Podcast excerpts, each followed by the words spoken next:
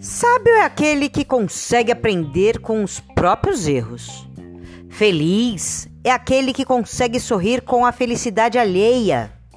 Divino é aquele que, mesmo com o coração cheio de feridas, perdoa. Inocente é aquele que encanta-se com qualquer brilho. Prudente é aquele que pensa duas vezes antes de falar.